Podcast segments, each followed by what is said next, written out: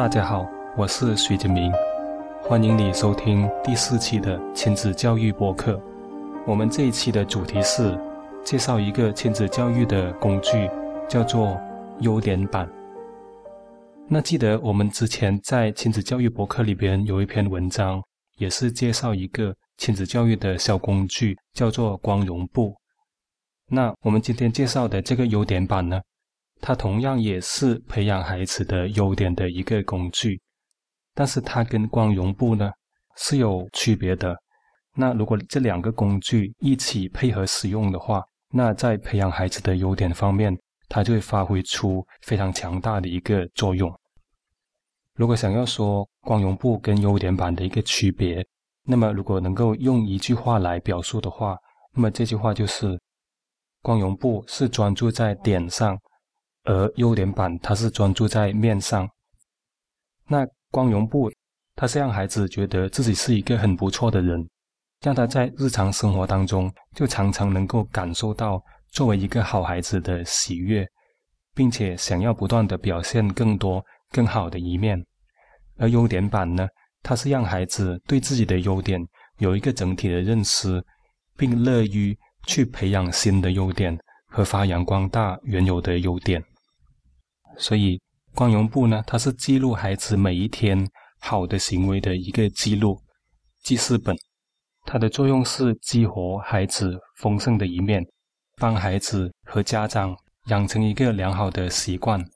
这个良好的习惯就是专注在孩子的优点，而不是孩子的缺点上。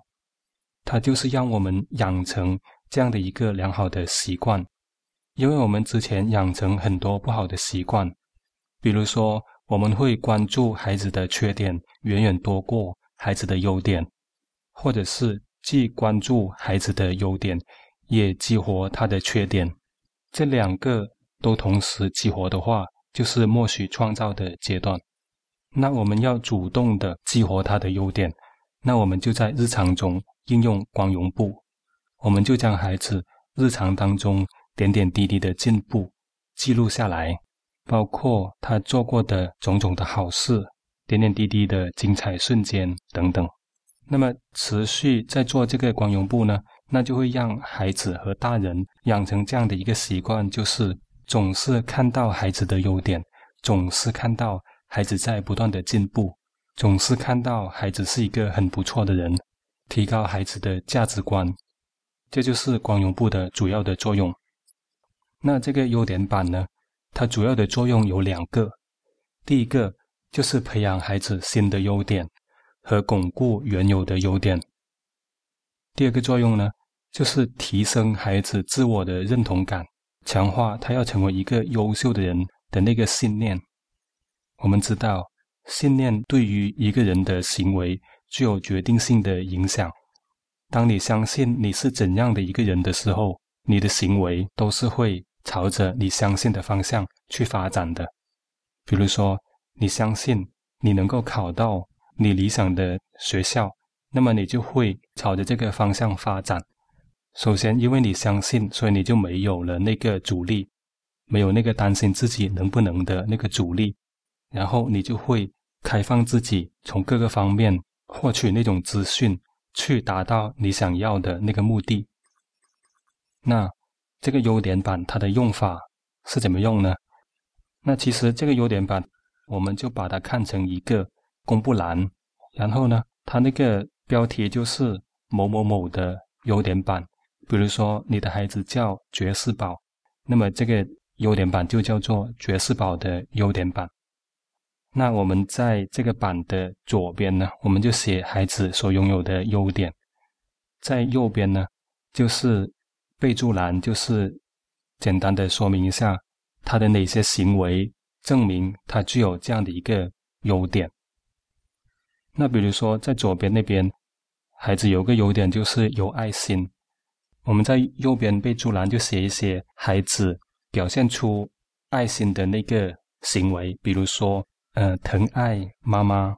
疼爱爸爸，疼爱爷爷和奶奶，给爷爷奶奶捶背呀，然后有东西吃会留一些给爸爸妈妈吃啊，要将这些类似的一些行为写上去。又比如说，孩子的一个优点就是爱学习。那么，爱学习表现在什么地方呢？比如说，嗯，自觉的去看书啊，然后写的字越来越好啊，能够背多少首古诗啊，等等，这类相关的一些东西。那当你想要培养孩子一个新的一个优点，比如说他原来不爱学习，那么你你想要培养他爱学习的这个优点的时候，那么你怎么做呢？那当你发现孩子有一次他主动的去学习，或者是跟学习有关的举动的时候，你就立刻在那个优点板上面写着，孩子有一个新的优点就是爱学习。并且把他这次的行为把它记录下来，你要告诉孩子，你认为他是一个爱学习的孩子，呃，证据就是他曾经做过的那个举动，然后你就常常的去激活他这一次的一个举动，然后慢慢的孩子就会朝着你想要的方向发展，也就是慢慢的喜欢上学习。那对于孩子原来的那些优点。这个优点板怎样去帮助孩子去巩固和强化他的这些优点呢？那我们之前说过的，当孩子日常当中有什么好的一些表现，我们都会把它记录在光荣簿里边。每一次好的表现都记录下来。那我们每一次记录的时候，我们就告诉孩子这个行为是对应哪一个优点，然后让孩子。加深一次印象，再一次让孩子觉得他是一个很不错的人，他拥有这样的一些优点。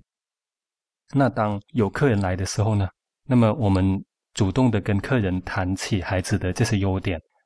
如果我们这个优点板挂在大厅的话，那客人来的时候，他们也会主动的提出来。那么即使客人不主动提出来，我们也可以主动的去谈孩子的这些优点。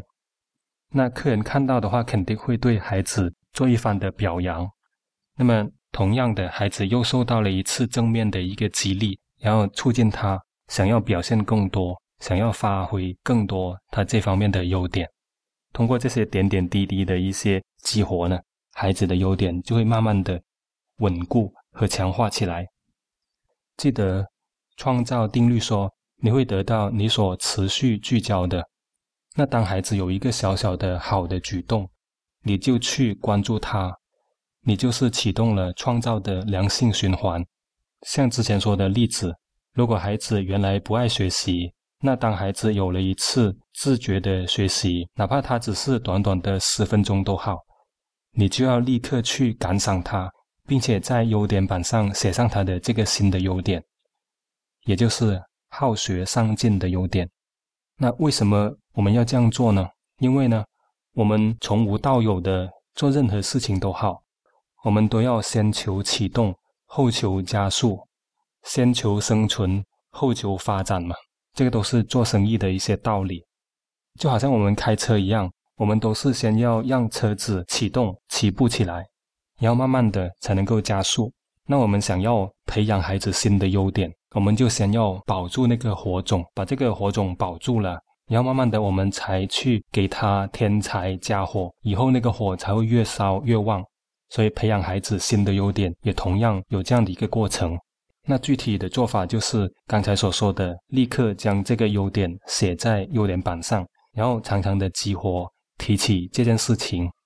那很正常的，孩子一开始的时候，他会有一种受宠若惊的感觉，因为他自己都觉得这个小小的举动其实也不算什么东西。但是被表扬的感觉是很好的，他也很想要重复的体验这种美好的感觉，所以即使他原来不爱学习都好，那他从那一刻开始，他也就开始接受学习这种活动，因为他觉得学习十分钟不是一件很难的事情啊，